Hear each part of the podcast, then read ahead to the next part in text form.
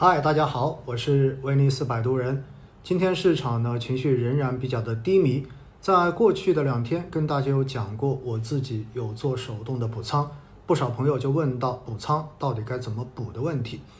那么今天呢跟大家稍微的聊一聊。首先，补仓有一个前提，那就是你自己对于未来市场的长期方向是有信心的。你对于自己所持有的这个基金是有信心的，如果建立在这两个信心的基础之上，那么我们才能够来谈关于补仓的话题。那补仓呢，特别要提醒大家注意两点：第一，不能够佛系补仓，也就是你必须要设定纪律，否则在补仓的过程中间，很有可能没跌几天，你就凭自己的感觉去进行补仓，就把自己补成了满仓。这是一个非常痛苦的事情，所以第二个建议就是一定不要轻易让自己满仓。而补仓的方法来讲的话呢，也给大家两个建议：第一，可以通过定投的方式来进行补仓。那定投补仓就很简单，在市场下跌和低迷的这个过程中间，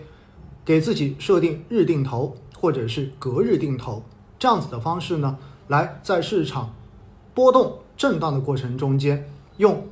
纪律。来帮助自己定期的扣款，而控制住自己胡乱补仓的这种欲望。而第二种方式呢，是我自己采用的比较多的，那就是给自己设定一个补仓的阈值。那么这个阈值到底怎么来设定呢？其实就是选对应的指数涨跌幅来作为我们补仓与否的一个判断。如果您本来投的就是指数型基金，那么非常简单。直接看这一个标的指数当天的这种涨跌幅是否触发了你的补仓线。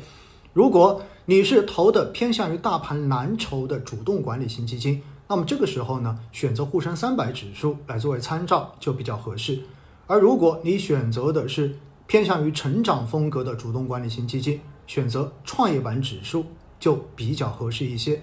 那这个阈值怎么设定？千万不要把这一个阈值设得太低，比如说指数跌个百分之一，我就去补一笔，这肯定不合适。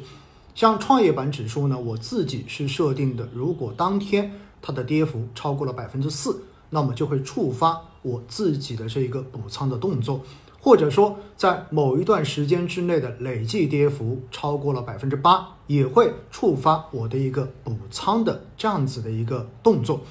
那补仓怎么补？一定要给自己设定每一次补仓的金额。那么这个金额可以是根据你本身持有的一个基金的份额，它的一个比例来设定，也可以给自己设定一个固定的补仓的具体的绝对值，都是 OK 的。这个大家可以根据自己的一个资金投资的规划进行设定。